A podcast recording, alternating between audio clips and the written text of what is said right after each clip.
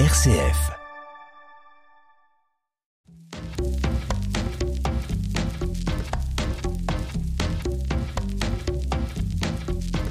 Non mais vous inquiétez pas, j'ai juste besoin de retrouver mon chemin intérieur. Est-ce que vous trouvez que j'ai la tête d'une imbécile? Ah, ça c'est pas faux. Santé. Bien, bonjour à toutes et à tous. Envie d'une heure de culture et de détente au frais, eh bien c'est ici et on vous fournit même l'éventail. Alors à l'affiche aujourd'hui, vous aimez le suspense et vous ne savez pas quoi emmener comme lecture dans vos valises cet été. Eh bien, on vous propose deux maîtres du mystère dans un genre différent. Ainsi à 17h30, on aura rendez-vous avec Michel Bussy, l'un des auteurs de polar les plus lus du moment et son dernier titre, Trois vies par semaine, ne fait pas exception à la règle en nous plongeant dans le milieu des marionnettes. Mais pour commencer, celui qu'on a surnommé le nouveau roi du thriller historique. Bonjour Eric Foissier. Bonjour Vincent, bonjour à tous. Merci d'avoir accepté une nouvelle fois notre invitation. Alors Eric Foissy, un parcours un peu atypique puisqu'après avoir passé un doctorat en pharmacie et un autre endroit, bien vous êtes spécialisé dans l'histoire de la médecine que vous enseignez à la faculté. Et comme vous aviez aussi la plume qui vous démangeait, vous l'avez soignée en écrivant, en commençant par des nouvelles puis des séries policières et historiques jusqu'à ce bureau des affaires occultes qui se déroule dans le Paris tourmenté des années 1830 et dont le premier tome est sorti en 2021. Un véritable carton en librairie qui vous a valu, je le citais, le nouveau, le titre du nouveau roi du thriller historique. Ça vous fait plaisir cette appellation, Eric Foissier? Vous êtes modeste. Oui, enfin, oui, oui. Ça, ça, bah, je, je vais pas dire que ça fait que ça me fait pas plaisir. Ça fait très plaisir. Après, oui, il faut relativiser des nouveaux maîtres du thriller historique. Il y en a, il y en a beaucoup, mais ça fait plaisir parce que oui, c'est la reconnaissance euh, du, en tout cas du, du, du sérieux du travail euh, historique, de reconstitution que je fais. Et ça, ça, oui, oui, je suis en tout cas sensible à cette reconnaissance-là. Oui. Nouveau roi. En tout cas, vous tenez bien la couronne. Hein, après, avec le troisième tome de cette série, toujours sorti chez Albin Michel, ça s'intitule les nuits de la peur bleue. Alors quelle est donc cette peur qui rend bleu? On va le découvrir avec vous. Tout doux, mystère et gentilhomme, c'est parti. Tout doux avec Vincent Bellotti. L'employé au visage envahi par les taches de rousseur leva un doigt timide. C'est moi qui lui ai apporté son linge de toilette ainsi qu'un broc d'eau froide. Et tu n'as rien remarqué d'anormal? À bien y réfléchir, il n'avait pas l'air tout à fait dans son assiette. Je lui ai trouvé le teint bistre et ses jambes flageolaient pareil que celles d'un vieillard. Je me suis même fait la réflexion qu'il devait encore jamais avoir mis le pied sur un bateau pour se déplacer si maladroitement sur un ponton fluvial. Tu lui as trouvé le teint bistre? répéta la matrone en détachant chaque syllabe. Et aussi l'allure pas bienveillante? Bougre d'idiote! Par les temps qui courent, l'idée ne t'est pas venue qu'il pouvait avoir attrapé la peur bleue? Sainte Mère de Dieu s'étrangla la pauvre fille, et elle se signa d'une main peu assurée.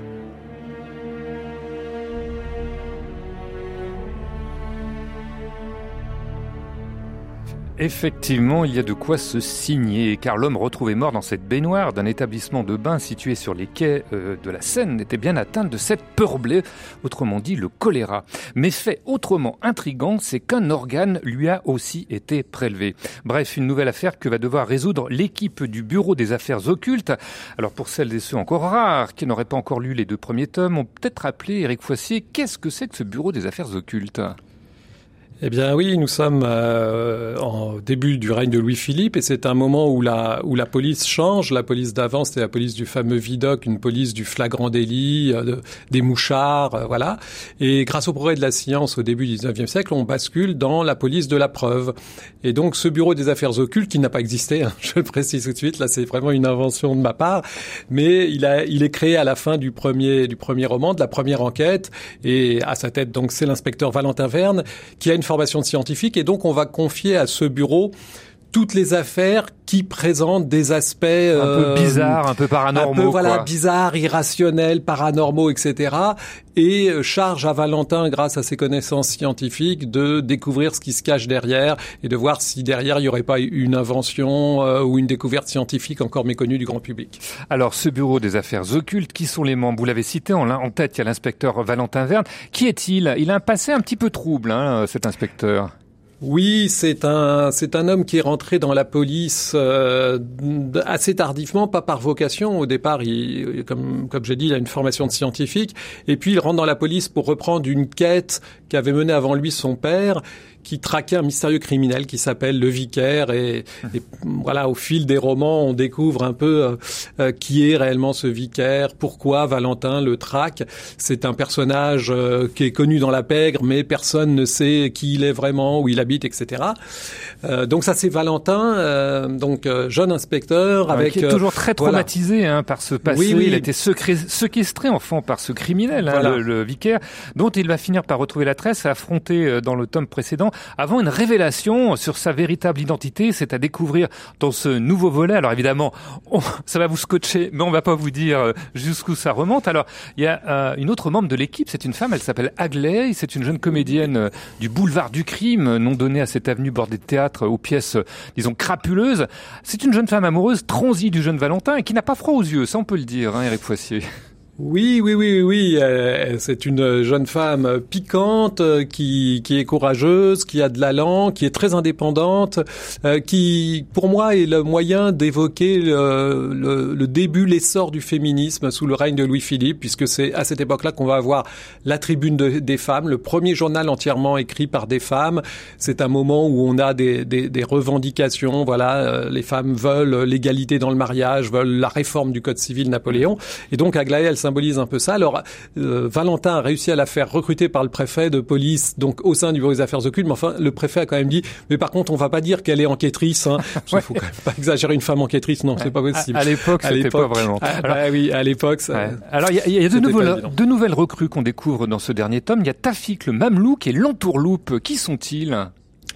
Alors Tafik, effectivement, c'est un ancien mamelouk euh, de, des armées napoléoniennes, en fait un géorgien, hein, puisque les mamelouks, en fait, c'était euh, des esclaves chrétiens affranchis. Et donc, euh, voilà, c'est un grand costaud, un malabar, euh, qui a été d'abord euh, recruté par Valentin pour être son domestique, en fait, et, et puis qui intègre le bureau des affaires occultes. Et en face, on a presque son opposé, c'est-à-dire un petit nabo qui s'appelle l'entourloupe, qui est un ancien escroc, très habile pour se déguiser, pour forcer des serrures, euh, mmh. pour euh, tricher aux cartes, et euh, qui est lui un farouche républicain. Et donc les dialogues entre entre Tafik et l'entourloupe rappellent le contexte très tendu politique de l'époque, où effectivement on a républicains, bonapartistes, mmh. royalistes, tout ça s'oppose allègrement. Voilà donc pour l'équipe de ce bureau des affaires occultes. Alors on, on la retrouve, hein, cette équipe pour élucider une série de meurtres dont les victimes étaient toutes atteintes de choléra et mutilées. Une énigme qui se déroule dans le Paris de 1832 frappé par cette épidémie. Euh, pourquoi d'ailleurs on a surnommé cette maladie la peur bleue? Alors, bah, tout simplement parce que euh, à la, au, au, moment extrême de la maladie, euh, ça se traduit par une très très forte déshydratation et une cyanose en fait de la peau. Donc ces gens avaient le teint ardoisé, bleuté, euh, et comme effectivement c'était une maladie terrible parce que à l'époque on ne sait pas du tout euh, quelle est l'origine de cette maladie, comment s'en prémunir. Bah, évidemment, ça, dès qu'elle a commencé à ravager Paris, ça a entraîné une peur terrible. Les gens étaient étaient terrorisés. Euh, et à l'idée de pouvoir la contracter. Donc du coup, bah on a appelé ça la peur bleue. Mmh. Euh, on lui a donné un autre nom aussi, qui est presque poétique. On appelait ça aussi le trousse galant. C'est vrai. Parce ouais. que c'était une maladie qui pouvait s'en prendre aux galants, même aux jeunes jeunes. C'est ça qui a frappé les, les populations, c'est qu'on pouvait mourir même en étant jeune, en parfaite santé, et en quatre jours, on était balayé. Mmh. Euh, D'où le nom de trousse galant. Comment est-ce que vous en êtes venu à situer ce roman dans cette époque épidémique qui est bien réelle, hein, d'ailleurs, sur le plan historique, puisque on est vraiment dans, dans la réalité historique 1832. Euh, comment est-ce que vous en êtes venu justement à, à parler de cette épidémie? Est-ce qu'il n'y avait bah, pas euh... petite allusion avec le Covid? Oui, oui, complètement. lorsque lorsque j'ai euh, commencé à réfléchir à ce que pour ce qui pourrait être la troisième enquête officielle de, de, de Valentin, euh, on était en 2021, au tout début de 2021, au moment de la troisième vague de Covid. Et, et, donc tout de suite, je me suis dit tiens, c'est intéressant. En 1832, on avait l'épidémie de choléra. C'est intéressant, je pense, pour le lecteur d'aller voir comment 200 ans plus tôt, euh, on s'en est sorti pour gérer euh, une épidémie qui a traversé toute l'Europe. Et quand j'ai commencé à me documenter, ce qui m'a frappé, c'est les similitudes avec ce qu'on avait vécu au moment de la Covid. C'est-à-dire qu'on dit l'adage l'histoire est un éternel recommencement n'est jamais euh, n'est jamais plus plus pertinent que dans cette affaire-là et, et on n'apprend jamais de nos erreurs parce que on a vécu exactement les mêmes choses. C'est-à-dire il y avait des fake news, mhm. des fausses nouvelles, on recherchait des boucs émissaires, euh, des autorités qui ont, du mal à gérer la situation, hein, ah, qui sont complètement débordées, oui oui, donc du coup qui font des recommandations qui placardent dans la ville des, des placards où euh, en fait ils font des recommandations sanitaires comme euh, restez, chez vous, fermez les fenêtres, ne consommez pas trop d'alcool. Voilà, moi je vous propose d'écouter justement ce genre de, de placard hein, qui rappelle un petit peu ce qu'on a connu au début du Covid quand on mm. savait pas euh, trop à, à quoi s'attendre. Écoutez. Pour s'en prémunir, il faut observer la plus grande propreté sur soi et dans son logement. Il faut éviter tout refroidissement, ne pas poser les pieds nus sur la terre ou la pierre en sortant du lit. Il ne faut pas dormir les croisées étant ouvertes.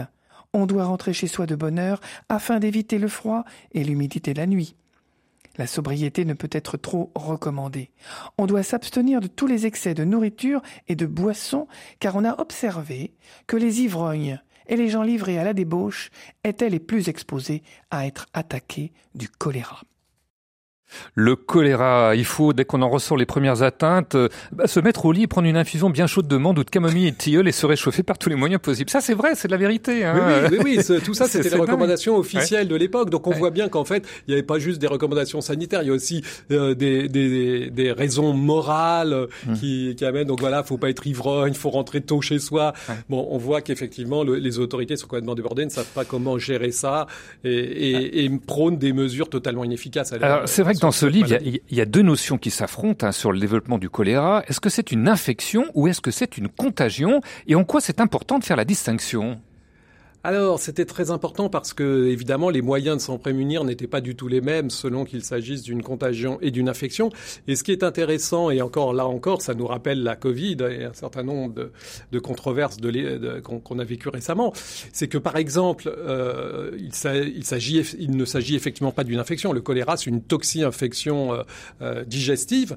Mais à l'époque, certains s'opposaient à la notion de contagion et prenaient l'infection, pas du tout pour les bonnes raisons, pas du tout parce que scientifiquement, ils avaient réussi à comprendre que c'était une infection, mais parce que qui dit contagion dit on surveille les frontières, on ferme l'entrée des villes, etc.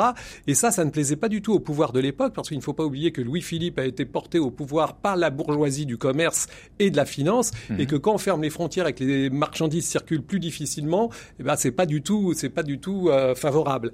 Et donc euh, voilà, euh, des voilà des, des, des prises d'opposition sanitaire motivées en fait pour des raisons politiques. Mhm. J'ai trouvé que c'était quand même intéressant de plonger le lecteur dans dans ce choléra de 1832 parce que vraiment ça nous rapprochait trop. Et, de ce on se rend compte aussi qu'il y a tout un arrière-fond politique et complotiste. Hein. Est-ce que cette épidémie n'a pas été provoquée par les classes dirigeantes hein, pour réduire la masse des classes inférieures aussi hein? Ça, c'est aussi oui, le, petit peuple se soulève hein, euh, contre les classes dirigeantes. Ouais. Complètement, c'était d'une rumeur qui circulait dans Paris. Les, les, les, pauvres, parce que les premiers évidemment qui ont été touchés, c'était euh, les gens qui habitaient dans ces quartiers pauvres de Paris, du fait tout simplement de la vétusté, de la salubrité de l'habitat.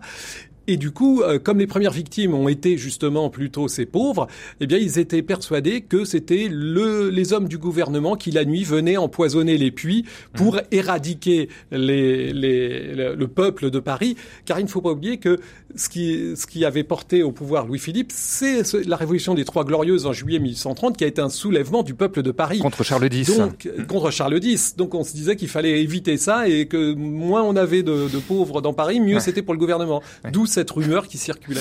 C'est vrai qu'on retrouverait évidemment plein de références à, ce Covid et toutes ces thèses complotistes. Alors ce qui est intéressant aussi dans ce livre, c'est qu'en dehors des multiples rebondissements et fausses pistes, on assiste à la naissance de la médecine moderne. Ça, on va en parler dans quelques instants. Et puis on va revenir aussi sur quelques thèmes que vous abordez euh, dans votre livre, et notamment l'arrivée ou le retour de certains personnages historiques.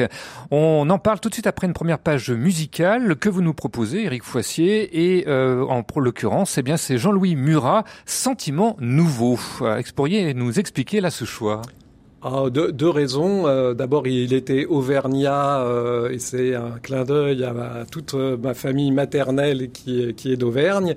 Et puis son côté artiste écorché vif, à fleur de sensibilité, me, me plaisait bien. Oui, ce qui nous rappelle un certain Valentin Verne. Hein. C'est un petit peu le même, l'hypersensibilité peut-être.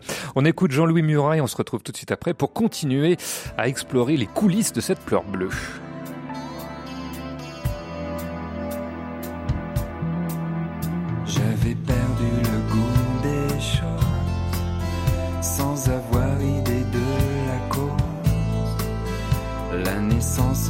Temps nouveaux me surprit bientôt.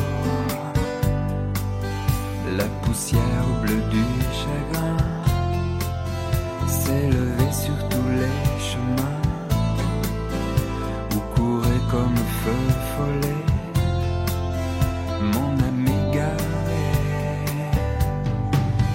ce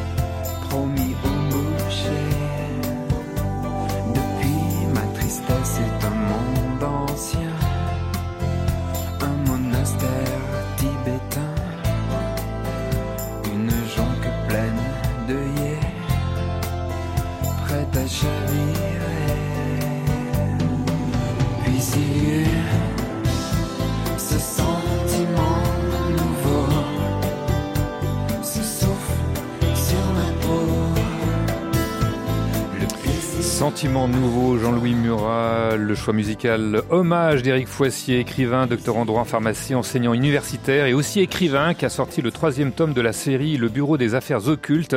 Ça s'appelle Les Nuits de la peur bleue. Ça se situe dans le Paris de Louis-Philippe en 1832 où des crimes mystérieux sont produits pendant l'épidémie de choléra. Alors je le disais, ce qui est intéressant aussi dans ce livre, c'est qu'en dehors des multiples rebondissements, on assiste aussi à la naissance de la médecine moderne, notamment les prémices de la microbiologie même si on ne parle pas de microbes, on parle d'animalcules, c'est-à-dire, Eric Foissier parce que les, les, premiers, les premiers inventeurs du, du microscope, euh, les, premiers, les premiers microscopes ont été inventés au, XVIIe. Hein, euh, et, et, ils ont commencé à voir ces petites choses qui bougeaient. On se doute qu'il y a quelque chose voilà, d'infiniment petit qui peut causer des maladies. Voilà. voilà, ils se sont dit que c'était minuscule et que ça bougeait, donc c'était des animaux, et donc c'était des animaux minuscules, donc des animalcules. Oui. C'est Lovenhuck le premier qui va utiliser ce, ce terme.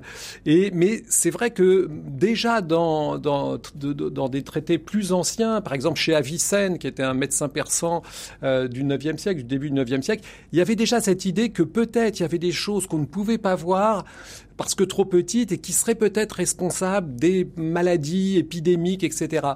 Euh, donc cette idée-là que qu'il y avait des choses qui se baladaient et qu'on ne percevait pas, elle, elle, était déjà présente, mais évidemment il va falloir mmh. attendre les progrès de l'optique, les progrès des, des, microscopes pour enfin pouvoir les visualiser. Et, et par exemple, euh, le vibrion qui est responsable du choléra ne sera officiellement authentifié qu'à la fin du 19e par Koch, le fameux Koch du bacille de Koch, hein, de la mmh. Euh, lorsque, voilà, à l'époque de, Pasteur, de Koch, euh, les, microscopes sont vraiment du coup performants et permettent euh, de bien visualiser tous ces germes. Alors, dans ce nouveau volet, on assiste aussi à l'évolution des personnages. Hein. Depuis le premier tome, Valentin Verne, l'inspecteur resté traumatisé enfant par le vicaire cet individu qui a agi sur ordre, et on s'apercevra que ça vient de très très haut jusqu'à Louis XVIII. On n'en dira pas plus, Éric Foissier, parce que c'est plutôt stupéfiant. Il y a aussi Aglaé, son amoureuse, au passé familial également difficile, et puis aussi le retour de personnages qui ont vraiment existé, comme le fameux Vidocq, hein, cet ancien banéard policier popularisé par Claude Brasseur dans la série télé euh, des années 70. Victor, qui est Vidocq, pardon, qui est monté en grade puisque c'est maintenant le, le chef de la sûreté. Et puis il y a aussi un autre personnage qui fait son apparition et qui a réellement existé. Et ce personnage, c'est celui-ci.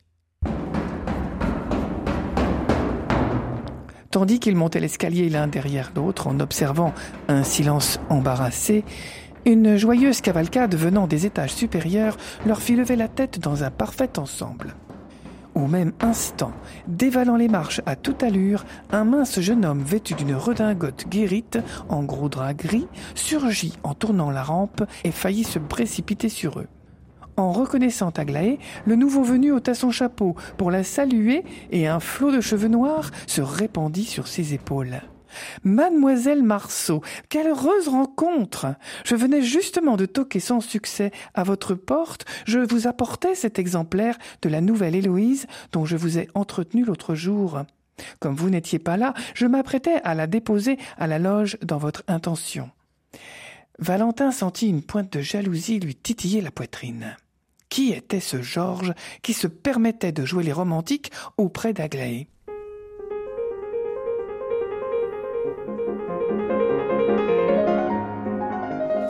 Voilà un petit indice supplémentaire avec la valse du petit chien de Chopin. Je vois que ça vous fait beaucoup sourire, Eric Foissier, parce que c'est justement ce jeune homme, ou plutôt cette jeune femme, on peut donner son nom, c'est Georges Sand. Georges Sand. Oui, voilà. oui, oui, de son vrai nom, Aurore Dudevant, qui est la voisine de palier d'Aglaé et qui était journaliste à l'origine. Ça, on l'a un petit peu oublié. Oui, oui, elle donnait des, elle écrivait des chroniques pour le Figaro. Et elle a commencé aussi à publier des nouvelles et son premier roman, en fait, en collaboration avec un, autre Berrichon euh, monté à Paris. Euh, et, du coup, c'était, je trouvais intéressant de, faire ce télescopé Aglaé et Georges Sand parce que euh, toutes les deux sont des femmes, euh, voilà, indépendantes, euh, résolues et, du coup, forcément, elles sont attirées l'une l'autre l'une l'autre. Une femme très libre dans ses mœurs. On assiste d'ailleurs à cette montée du féminisme et c'était bien avant l'ère MeToo avec cette phrase hein, quand les femmes comprendront-elles qu'accepter les coups de leur mari, bah, c'est se faire complice de leur tortionnaire, déclara la jeune Aglaé. Alors vous dépeignez aussi Casimir Perrier, président du Conseil nommé par Louis-Philippe et qui lui mourra du choléra. Là, c'est pas de la fiction. Et puis dans ce livre dont le style littéraire épouse parfaitement le genre épique de l'époque, on pense à Dumas, à Théophile Gautier. Il y a toute une série de vocabulaire qu'on découvre. On va prendre deux ou trois petits exemples, Éric Foissier, parce que j'adore, moi, ces références dans vos livres, ça fait mon petit plaisir personnel. Qu'est-ce qu'on appelle un épateur? Alors un épateur, c'est quelqu'un qui fait de l'embarras, voilà. Oui, tout simplement. Donc et qui épate la galerie en fait. Hein. Voilà, qui épate la galerie, et qui fait de l'esbrouf, qui est oui. voilà, et, et, qui est assez finalement c'est très péjoratif. Hein. C'est quelqu'un dont on se passerait bien. Quoi. On poursuit le sapin. Pour qu'est-ce qu'on appelle le sapin? Ça n'a rien à voir avec l'arbre. Non, non, c'est juste en fait un fiacre, et c'était parce que euh, un certain nombre de fiacres à l'époque avaient cette couleur vert sombre, donc on les appelait des sapins. On va poursuivre le dabo. C'est quoi un dabo? D-A-B-O-T. Ah, ça c'est oui, c'est plus compliqué de deviner. J'avoue que je ne sais pas d'où ça vient, mais en fait, ça désigne le préfet de police à l'époque. Le préfet de police. Qu'est-ce qu'on appelle oh. aussi un crieur de canard Alors là, rien à voir avec le volatile, le palmé. On est bien d'accord.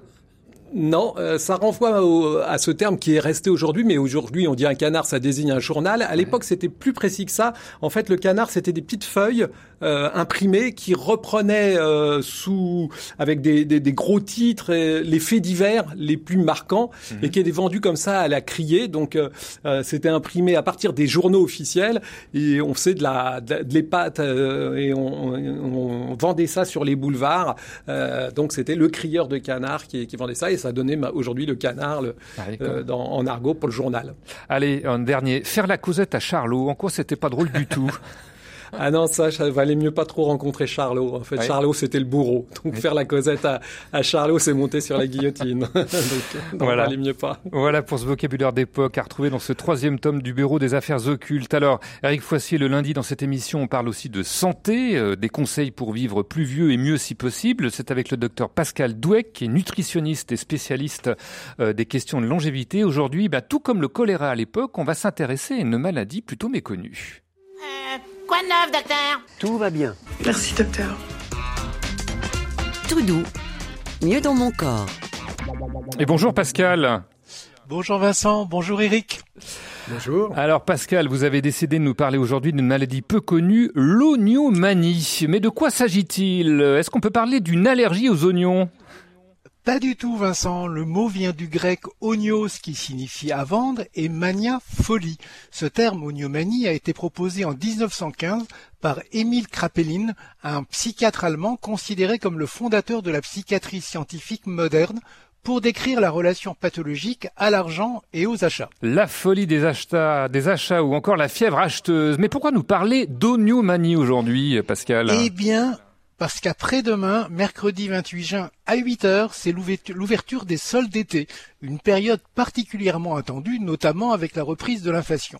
Selon une étude OpinionWay Marc Avenue, 65% des Français déclarent qu'ils seront cette année plus attentifs aux soldes et 41% disent les attendre avec impatience, ce qui représente plus 4 points par rapport à 2020. Et donc on peut s'attendre à une forte poussée d'oniomanie. Effectivement, 1 à 6 de la population serait concernée par les achats compulsifs. Sous l'emprise d'une envie irrépressible, ils se procurent des objets tout en occultant les conséquences de ce geste sur leur budget. Et ce qui était un trouble est considéré depuis les années 1990 comme une maladie. Comme une maladie. Alors comment savoir si on est atteint d'oniomanie, Pascal? Eh bien, c'est ce qu'a cherché à savoir une étude menée par l'Université de Bergen, en Norvège. Elle a porté sur 23 537 personnes et a pu définir une échelle en 7 points pour repérer l'oniomanie avec, entre autres, des pensées obsessionnelles autour de l'achat, un achat qui permet de changer l'humeur, la nécessité d'acheter toujours plus pour atteindre la même satisfaction et un sentiment de, tristesse si l'achat n'est pas réalisé. Et il faut savoir que l'objet du désir varie selon le sexe. Pour les femmes, ce sont principalement des vêtements et des chaussures, et chez les hommes, des vêtements aussi, mais aussi du matériel électronique. De quoi faire déborder les placards. Mais que ressentent les acheteurs après l'acte d'achat? Trois sentiments surviennent après s'être enfin approprié l'objet convoité. L'euphorie, suivie immédiatement par de la déception, puis survient un sentiment de culpabilité. Culpabilité. Alors comment on peut en sortir de cette culpabilité? Eh bien, il n'existe pas de traitement médicamenteux. Ce sont les programmes de thérapie cognitivo-comportementale qui ont fait la preuve de leur efficacité en apprenant à comprendre ce comportement et à en changer. Voilà donc pour cette oniomanie. Mais est-ce que les sols pourraient aussi être une bonne façon de préserver sa santé finalement? Ben oui, à condition de faire vos achats non pas sur Internet, mais en magasin. Cela vous permettra de bouger d'une boutique à l'autre et bénéficiera à votre longévité. Et en parlant de marché, une étude suédoise a montré que les personnes avec une pointure dans la moyenne sont celles qui vivaient le plus longtemps. 84 ans pour celles qui chose du 38 contre seulement 69 ans pour celles qui prennent du 35 ou du 42. Bon alors je m'interroge, moi je fais du 42 donc il me reste plus que 8 ans à vivre. Hein. Pascal, c'est pas très optimiste. C'est pour, les femmes, c'est pour, les, femmes. Ben, en tout cas, ça me rassure. Merci Pascal pour ces conseils qui ne sont pas au rabais puisque vérifié et validé sur votre blog déclicattitude.com. Alors la semaine prochaine, ce sera le dernier rendez-vous de la saison avec vous, avec Bérangère Lourd. Moi, j'en profite donc pour vous quitter en vous remerciant vraiment Pascal pour ces trois années écoulées. Et je lève mon verre sans alcool à votre santé. À bientôt Pascal. Merci Vincent, à bientôt. Tout doux avec Vincent Bellotti. L'oniomanie, vous connaissiez Eric Foissier? Ah non, pas du tout là. Vous n'êtes pas onomaniaque, non? Non, puis en maintenant j'ai une bonne excuse pour ne pas accompagner mon épouse quand il y a les soldes à faire. Ah j'écris, ma chérie, j'écris, j'écris, je ne peux pas. Je ne peux pas. En tout cas, vous pouvez céder à l'impulsion d'acheter ce troisième volet du Bureau des affaires occultes. Ça s'intitule Les Nuits de la peur bleue. C'est publié chez Albin Michel. Et le premier tome, je crois, est également sorti en version poche. Hein. Je me trompe pas, Eric Foissier. Oui, oui, oui. Les deux premiers tomes en version poche. Et il y a un excellent moyen aussi de découvrir la série. Je crois qu'une version BD est en préparation, non? Oui, ça sera un spin-off cette fois, en fait, centré sur le personnage d'Aglaé. Voilà. Et à quand une version télévisée? C'est en cours, mais c'est toujours très long ces choses-là. mais c'est en cours. En, attendant, eh bien, n'hésitez pas à plonger dans ces nuits de la peur bleue. Euh, beaucoup de documentation historique avec une belle annexe en fin de journal pour resituer tous ces événements, une très belle enquête, des rebondissements en série, bref, tout ce qu'on aime hein, chez Eric Foissier. Je vous remercie encore une fois d'avoir été avec nous, Eric. Je vous souhaite un bel été. Merci Vincent. Et dans un instant, un autre maître du mystère qui va nous plonger dans l'univers, cette fois-ci des marionnettes, c'est Michel Bussy pour son nouveau roman Trois vies par semaine et c'est à vivre dans quelques instants. Tout doux, une émission de RCF et Radio Notre-Dame présentée par Vincent Bellotti.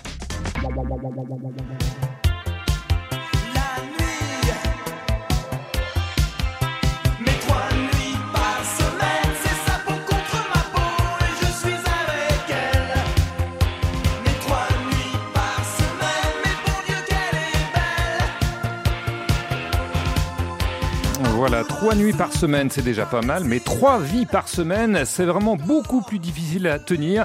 Et pourtant, c'est possible. Bonjour Michel Bussy. Bonjour.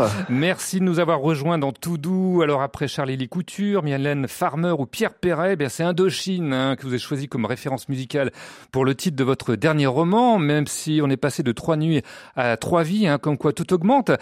Euh, pourquoi trois vies? On va très vite le découvrir, mais on peut déjà dire que vous, Michel Bussy, des vies, vous en avez eu plusieurs. Professeur de géographie à l'université de Rouen, vous avez dirigé une unité de recherche au CNRS, spécialiste en géographie électorale, papa aussi, ce qui est une aventure, et surtout écrivain. Les nymphéas noirs, un avion sans aile, ne lâche pas ma main, maman à tort, autant de best-sellers qui vous ont classé comme le deuxième auteur le plus vendu en France, d'après un classement GFK Le Figaro en 2020. Et je me trompe pas en disant que c'est toujours le cas aujourd'hui, Michel.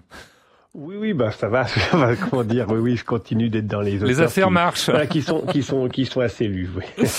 Plutôt que de polar, d'ailleurs, vous préférez parler de romans à suspense. C'est quoi pour vous la différence?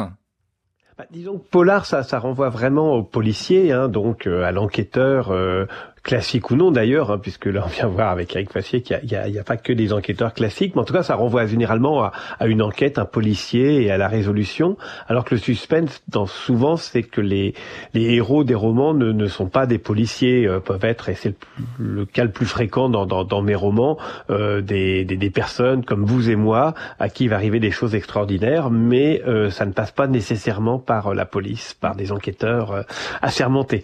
Alors après Nouvelle Babel qui nous projeté dans un futur où l'on pouvait se téléporter. Euh, retour euh, au 21e siècle, vous avez publié Trois vies par semaine aux presses de la Cité. Trois vies, un titre bien trouvé puisque le livre commence par une découverte, celle d'un homme retrouvé mort dans un ravin des Ardennes. Un homme ou disons, bah, plusieurs. Le lieutenant referma avec précaution la portière. La pluie continuait de tomber en averse sur son calot de gendarme et la carrosserie. Il s'approcha de la capitaine en tenant une pochette plastique. Permis de conduire, fit Jérémie. Catel souffla de soulagement.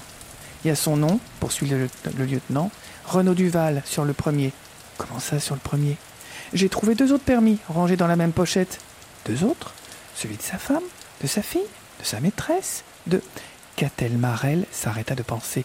Elle s'arrêta même de respirer. Ce qu'elle découvrait derrière les gouttelettes ruisselant sur la pochette était encore pire que tout ce qu'elle aurait pu imaginer. Les trois permis de conduire étaient au nom de trois conducteurs différents Renaud Duval, Pierre Rousseau, Hans Bernard.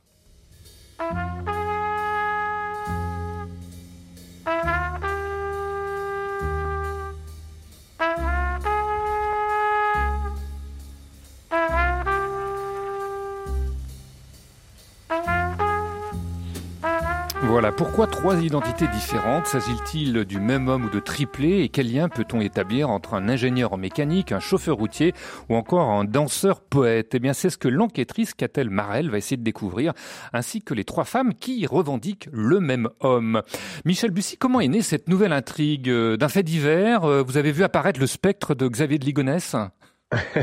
non, je sais pas si d'ailleurs Xavier Le Digonès n'avait pas euh, spécialement plusieurs vies a priori. C'est plutôt effectivement le cas de, de, de, de comment dire Jean-Claude Roman par exemple, mais c'était que deux vies. Donc euh, non, en fait l'idée m'est venue euh, il y a 15 ans exactement quand, quand, quand, ma fille euh, est née en fait et que je suis allé la déclarer en mairie comme le font tous les tous les, papas. généralement. Et, et, voilà, et je me suis dit que c'était un acte à la fois important puisqu'on a donné le nom, la date de naissance, etc. Donc c'est la, la naissance administrative de son enfant, euh, quelque chose qui va évidemment suivre toute une vie. Et je me disais que c'était en fait un acte d'une grande banalité où effectivement l'employé de mairie ne vérifie pas grand-chose et en gros on peut absolument raconter n'importe quoi. Donc je vais pas révéler plus pour pas révéler des choses bah, du roman, mais c'est vrai que l'idée m'est venue à ce moment-là en me disant bah tiens c'est j'aime bien trouver comme ça des idées de la, de, la vie presque quotidienne ou en tout cas de la vie ordinaire qui euh, si elles dérapent peuvent euh, finalement faire déraper des vies entières et, et introduire des mystères voilà qui, qui deviennent presque alors, point commun entre toutes ces identités, ce sont les marionnettes, car les trois compagnes de la victime connaissent cet univers, alors soit par une belle-mère qui en crée, soit en allusion à la poupée Petrouchka de Stravinsky, soit un pontin donné à une petite fille. Qu'est-ce qui vous a amené à ce milieu très particulier des marionnettes? En fait, moi, j'aime beaucoup les, les, les, arts de la rue. J'aime beaucoup cette, euh, on va dire, ces arts populaires parce que les arts de la rue, que ce soit les marionnettes, les clowns, le, le théâtre de rue, euh, les acrobates, etc., euh, sont avant tout des arts populaires. C'est-à-dire, ce sont des arts qui, qui vont à, à, la rencontre des gens dans la rue où les gens s'arrêtent. Donc, ce sont pas des, des, arts où il faut acheter son billet, il faut rentrer dans un lieu où certains n'oseront jamais aller. Donc, j'ai toujours aimé ça. J'ai toujours aimé cette idée que, voilà, que comme pour les marionnettes, quand on s'arrête sur une place de vie village, et puis on fait son numéro et les gens euh, viennent d'eux-mêmes. Et, et, puis j'aime bien aussi dans mes romans, il y a des histoires dans les histoires, quoi. C'est-à-dire qu'il y a des formes de narration. Parfois c'est un journal intime, parfois ça peut être un film, etc. Et, et, et je trouvais que raconter euh, par un spectacle de marionnettes euh, une partie de l'histoire était assez visuelle, assez originale. C'est aussi et très... puis enfin les marionnettes. Oui, je vous en prie. Oui, et puis en plus les, marionnettes c'est à la fois quelque chose d'assez effrayant, hein, puisque on a l'objet qui parle. Enfin, il y a beaucoup de films d'horreur qui mettent comme ça en scène des, objets qui échappent à leur créateur, et puis un rapport évidemment au contraire à l'enfance, à, la poupée, au doudou, enfin voilà, à l'objet rassurant. Donc j'aimais bien cette ambiguïté là, mais de le traiter à la fois avec poésie et pas seulement sous la forme policière ou euh, ou effrayante. C'est aussi symbolique du roman à suspense, hein, tirer les fils des personnages personnages, manipuler justement les, les personnages du roman. Ça, un écrivain tire aussi les marionnettes. Oui, bah bien sûr, c'est vrai qu'il y y a tout un jeu avec les fils, avec le destin, avec notre destin. Est-ce que voilà, on est libre ou est-ce que euh, on est euh, Il y a des fils hein, de, qui, qui que quelqu'un nous manipule quelque part. Enfin, donc c'est quelque chose qui peut aussi être d'un point de vue spirituel très. Euh, enfin, on, on, peut se poser beaucoup de questions. Évidemment, l'écrivain, bah, c'est le grand marionnettiste, c'est celui qui décide de la vie et de la mort de ses personnages, de ce qui va leur arriver. Et mes pauvres personnages, bah évidemment, ils, ils, ils, ils dépendent de que je vais décider. Et puis il y a aussi évidemment l'écrivain, c'est un marionnettiste parce qu'il se cache derrière son castelet, contrairement à d'autres artistes, des danseurs, des chanteurs, des acteurs qui, qui se montrent. Euh, au contraire, l'écrivain comme le marionnettiste, et généralement il est, il est caché mhm. et, euh, et, le lecteur ou le spectateur ne voit que les, les personnages qui l'animent. Euh, et donc je trouve que ça correspond mieux au métier d'écrivain finalement. Il y a une forme de comme ça de, de, de, pudeur, de rester caché, de dire moi, moi vous ne me verrez pas, vous ne saurez pas ce que je pense, vous ne saurez pas ce que je fais par contre, vous allez pleurer, vous allez être ému, vous allez rire, simplement grâce à mes personnages. Mais moi, vous ne me verrez pas et vous ne saurez même pas si je suis là ou pas. Quoi. Donc ça, c'est assez joli parce que au final, quand on lit, on a rarement l'auteur euh, dans son lit ou à côté de soi. Donc voilà, donc on a, on a un rapport comme ça qui est un rapport à distance. Alors pour renforcer cet univers des marionnettes, vous citez dans votre livre un festival maître du genre. Écoutez.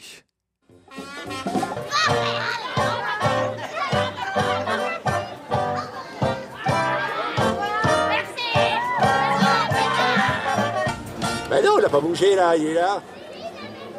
T'as bougé? Non, je pas bougé. Et eh ben alors? Et tic tac, et tic tac, et tic tac, et tic tac. La è mobile, qual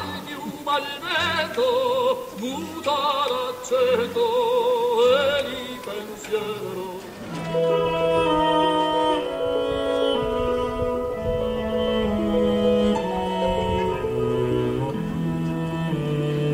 Alors, vous n'avez pas l'image, mais je vous décris ce qu'il y a sur cette vidéo. Vous avez trois cochons en balade, une grenouille qui chante de l'opéra, un théâtre genre guignol et un pantin qui s'envole sur une musique céleste. Cet extrait du Festival international de Charleville-Mézières, qui est né en 1961 et qui va servir justement de décor de théâtre final dans votre dernier roman. Vous connaissiez ce festival, Michel Bussy?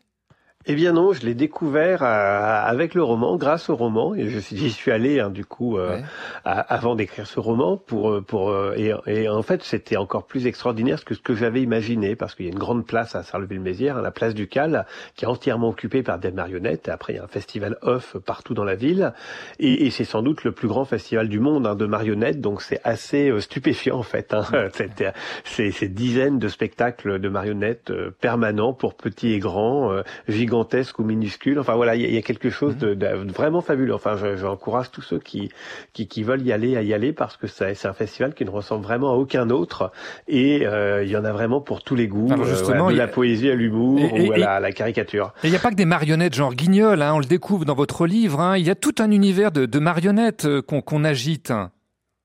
Oui, oui, bien sûr. En fait, c'est un art qui est très. Euh, enfin, je dis, je dis dans le roman d'ailleurs que c'est un art total. Hein. C'est-à-dire qu'évidemment, pour être marionnettiste, c'est à la fois un art manuel, parce qu'il faut fabriquer la marionnette, euh, la coudre, la sculpter, etc.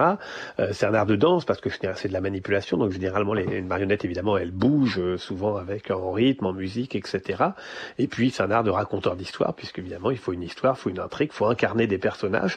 Donc, c'est l'art sans doute le plus le plus complet, et puis un des arts les plus anciens Hein, puisque le fait de voilà de, de, faire parler des poupées, enfin je pense que les, les, premiers hommes préhistoriques sans doute ont dû commencer par voilà par, par faire parler un bâton ou par faire parler quelque chose. Donc c'est c'est dans, dans, tous les pays du monde on retrouve euh, très tôt voilà cet art qui consiste à voilà à animer un objet en quelque sorte. Et puis c'est aussi un art très politique. Hein. On se rappelle des guignols de l'info. Enfin il y a ça à peu près dans tous les mhm. pays du monde, c'est-à-dire que des marionnettes deviennent des caricatures. D'ailleurs dans mon roman euh, qui se passe en partie en Tchécoslovaquie euh, pendant la normalisation, c'est-à-dire la, période la plus dure hein, de, l'Union soviétique, eh bien, euh, les marionnettes, qui est un art tchèque important, a resté une façon parfois de, de pouvoir un peu caricaturer les puissants. Enfin, c'était souvent l'art de mhm. l'art du peuple contre les puissants, euh, voilà, dont on se moquait de façon euh, déguisée, qu'on pouvait caricaturer. Et ça, évidemment, ça remonte à, au Moyen Âge et à, ces artistes de rue. Alors dans ce nouveau livre, on retrouve tout le Bussy qu'on aime avec le coup de théâtre final et puis aussi des thèmes qui vous sont chers. On va en parler dans quelques instants, juste après une, autre page musicale. Alors Éric Foissier avait choisi Jean-Louis Murat. Vous, c'est la Grande Sophie dans une version de Barbara. Dis quand reviendras-tu? Est-ce que vous pourriez nous expliquer ce choix, Michel Bussy? C'est un roman qui, qui revient euh, beaucoup. Enfin, pardon, c'est une chanson qui revient beaucoup dans le roman, euh, qui raconte des choses du roman, puisqu'on a trois femmes qui attendent l'homme qu'elles aiment, euh, qui espèrent que cet homme va revenir, et donc elles évoquent même hein, cette fameuse phrase "la vertu des femmes de marin", c'est-à-dire mmh. voilà cette femme qui attend son homme et qui se demande si elle doit l'attendre ou si elle doit partir à sa recherche ou si simplement elle doit se faire à l'idée qu'il ne reviendra pas. Et puis en plus, c'est une très belle version. Il y a évidemment la version de Barbara, hein, qui est la version originale mais cette version de la Grande Sophie, elle est un petit peu moins connue, elle est très jolie. Eh bien, on va en écouter quelques notes et on se retrouve tout de suite après pour continuer de parler de votre nouveau roman. Voilà combien de jours, voilà combien de nuits, voilà combien de temps que tu es reparti. Tu m'as dit cette fois, c'est le dernier voyage pour nos cœurs déchirés, c'est le dernier naufrage. Au printemps, tu verras, je serai de retour. Le printemps, c'est joli pour se parler d'amour. Nous irons voir ensemble les jardins refleuris et déambulerons dans les rues de Paris. Dis reviendras-tu? Dis, au moins le sais-tu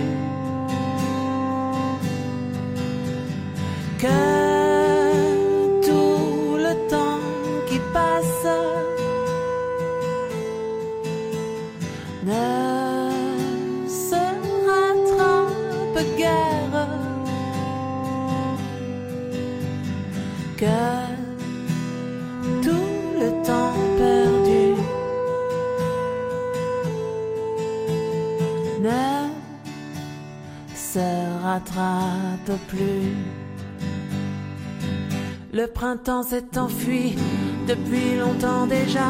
Craque les feuilles mortes, brûle les feux de bois. Avoir Paris si beau en cette fin d'automne. Soudain, je m'alanguis, je rêve, je frissonne, je tangue, je chavire comme la rengaine. Je vais, je viens, je vire, je tourne, je me traîne. Ton image me hante, je te parle tout bas. Et j'ai le mal d'amour. Et j'ai le mal de toi. Dis quand reviendras-tu euh, la version de la grande Sophie euh, de la chanson originale de Barbara? Le choix de Michel Bussy, notre invité tout doux euh, du jour, euh, géographe, écrivain qui a sorti son nouveau roman à suspense, Trois vies par semaine, publié aux presses de la Cité. Alors, Michel Bussy, euh, dans ce roman, on retrouve tous les thèmes qui vous sont chers. Là, je vais faire mon petit bussiologue, hein, puisque je vous suis depuis vos débuts, donc on retrouve des traits communs. D'abord, on voyage beaucoup dans le temps et l'espace, hein, du printemps de Prague, vous l'avez cité en 68, jusqu'à nos jours. On traverse aussi des régions dans un road movie pour découvrir la vérité. On passe par Charleville, le Cantal, Florac, euh, en Lozère. Là encore, c'est le plaisir du géographe, comme ça, de nous emmener, nous balader dans cette belle région de France, comme aurait dit un Jean-Pierre Pernaud.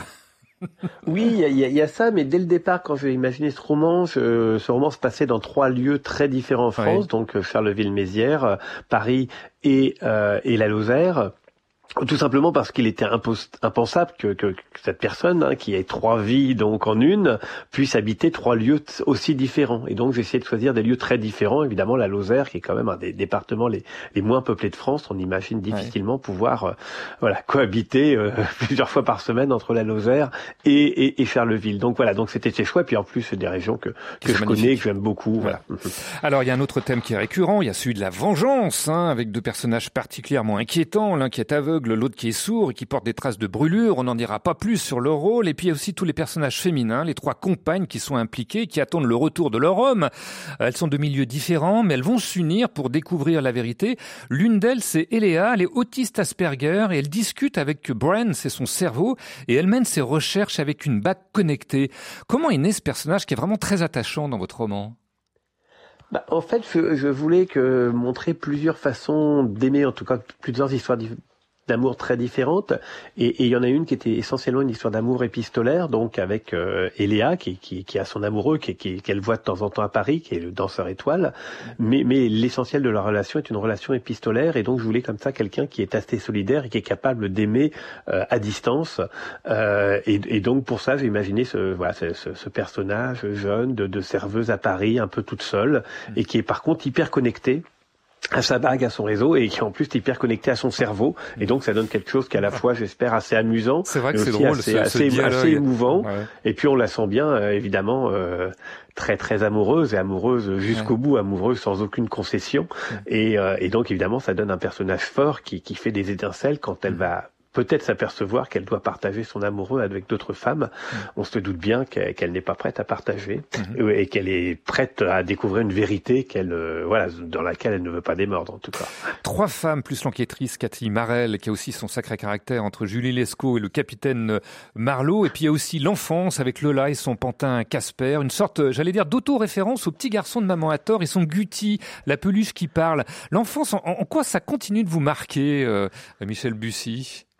Bah oui, c'est vrai que dans beaucoup de mes romans, il y a, il y a une grande part de, de l'enfance, de la filiation, de, du retour en arrière. Je trouve en plus que c'est parmi les passages que je préfère écrire dans les romans, c'est-à-dire que dès qu'il y a, il y a un personnage un peu jeune, voilà, on va dire de moins de 15 ans, j'adore ces passages-là parce que ça permet de mettre une innocence, ça permet de mettre de l'humour, ça permet aussi d'écrire un petit peu autrement avec euh, quelque chose qui est parfois un peu plus poétique, Le point de vue de l'enfant, polar. Mhm. du point de vue de l'enfant, j'aime bien voilà écrire comme ça du point de vue de l'enfant. Puis par exemple, il y a, il y a quelques scènes où l'enfant euh, voilà discute avec euh, Eléa, mon, mon, autiste Asperger, et je trouve que c'est savoureux parce que voilà le, regard d'un enfant sur une, une adulte autiste, c'est pas du tout celui d'un adulte, donc quelque part elles se comprennent, elles se, elles se cherchent, elles se charrient. Mm. Euh, voilà donc ça, ça, écrire à hauteur d'enfant, c'est souvent euh, joli, et puis bon ça crée de l'émotion parce qu'évidemment quand on commence à, à avoir l'enfance en danger, l'enfance qui peut être sacrifiée, etc. Bah, je pense que ça fait naître de l'émotion aussi chez les chez les lecteurs. Mm. et puis bon il y a quelque chose de spontané c'est-à-dire que généralement quand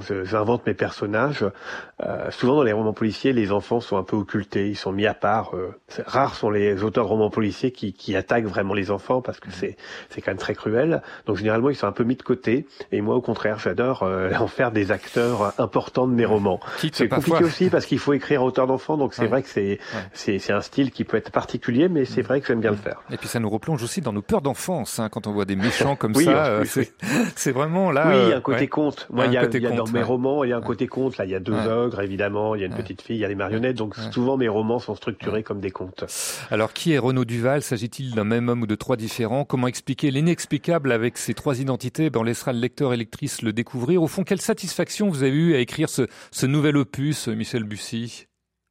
Bah, moi, j'ai beaucoup aimé. C'est un roman, comme je disais, que j'avais, je porte en moi depuis une quinzaine d'années, qui, qui pouvait être une histoire euh, qui apparaissait compliquée. Donc après, il faut à la fois la, la, la fluidifier, vraiment. Enfin, faut, faut, euh, faut se progressivement arriver à, à faire que le lecteur n'ait aucune difficulté à comprendre, à suivre les différents personnages, et au contraire prenne du plaisir comme ça à jongler d'un point de vue à un autre. Et puis, euh, bah, je construis toujours un petit peu mes romans un peu comme des comme des pyramides, des châteaux de cartes. C'est-à-dire, j'essaie toujours de rajouter un étage supplémentaire. Mmh. Euh, pour pas que sans que ça se casse la figure. Et, et, et donc là, l'étage supplémentaire, c'est généralement mon twist, hein, mon rebondissement final. Et, et, je suis fier de ce roman parce que, euh, on va dire qu'elle est 9 lecteurs sur 10 euh, se font avoir. Et, et quand il y a la résolution du mystère, c'est-à-dire de effectivement comment ces trois ces trois hommes ou ce même homme peut vivre trois vies par semaine, eh bien les gens sont généralement estomaqués parce que la solution était devant, devant leurs yeux, mais ils ne, ne l'ont pas vu venir.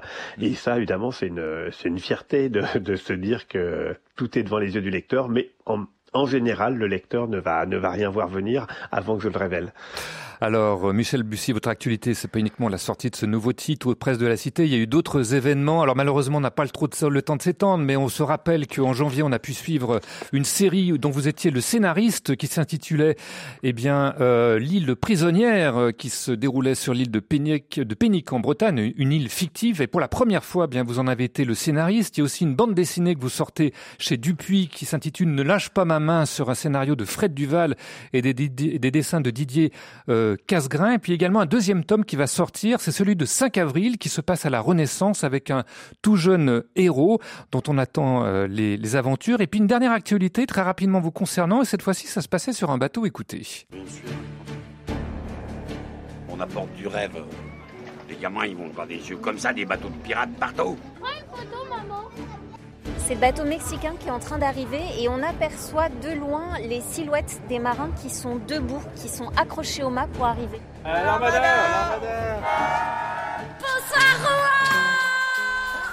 Voilà la huitième édition de l'Armada de Rouen qui s'est déroulée du 8 au 18 juin dernier, dont vous étiez le parrain. Qu'est-ce qui vous a poussé à accepter le rôle, Michel Bussy?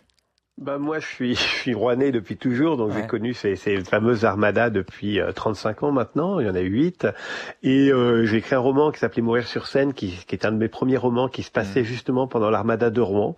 Donc c'est un petit peu naturellement j'étais déjà un habitué des, des quais de Rouen que le, le nouveau directeur Jean-Paul Rivière m'a m'a demandé d'être parrain. Et donc on a organisé on a essayé de, de, de mettre encore plus de fêtes populaires. Donc on a fait un concours de nouvelles avec des élèves. On a mis du là encore du théâtre de rue des, des, des chanteurs des, des associations de théâtre. Enfin, on a essayé voilà, d'animer le quai, mais c'est une superbe manifestation avec euh, des centaines de bénévoles et des, des, millions de visiteurs. En plus, on a eu un temps caniculaire, mhm. donc c'était une, une, édition très très réussie. En tout cas, votre dernier roman, eh bien, trois vies, toutes les vies de Michel Bussy, trois vies par semaine. Il nous mène aussi en bateau, si l'on peut reprendre cette métaphore, Michel Bussy. Il est sorti aux presses de la Cité, c'est un excellent cru, et j'imagine que le prochain est déjà sur les rails. Oui, oui, oui, on commence à y travailler avec mon éditeur euh, pour 2024, mais euh, voilà, on, on, on est dans, dans l'édito, comme on dit. On est dans l'édito. Merci Michel Bussy d'avoir participé à cette émission. Vous savez que vous pouvez revenir quand vous voulez. Merci aussi à Thomas Jagu qui a tiré les fils, ou plutôt les manettes de la régie technique. Demain, c'est un autre mystère qu'on vous invitera. La Joconde, l'un des tableaux les plus connus du monde. Mais qu'est-ce qui se cache derrière les sourires, le sourire de Mona Lisa? Eh bien, réponse dans le Testament Médicis. C'est une pièce jouée actuellement au théâtre Le Pic à Paris. Et aussi c'est particulièrement réussi. On lèvera le voile avec sa metteur en scène Raphaël Cambrai. Nous, on va se quitter avec des marionnettes, on en parlait tout à l'heure. Celle non pas de Chantal Goya et de son guignol, mais celle de Christophe. Je vous souhaite à tous et à toutes un très bon début de soirée à l'écoute de RCF et de Radio Notre-Dame.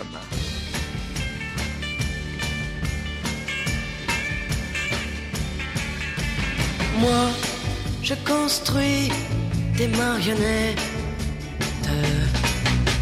avec de la ficelle et du papier. Elles sont jolies, les mignonnettes.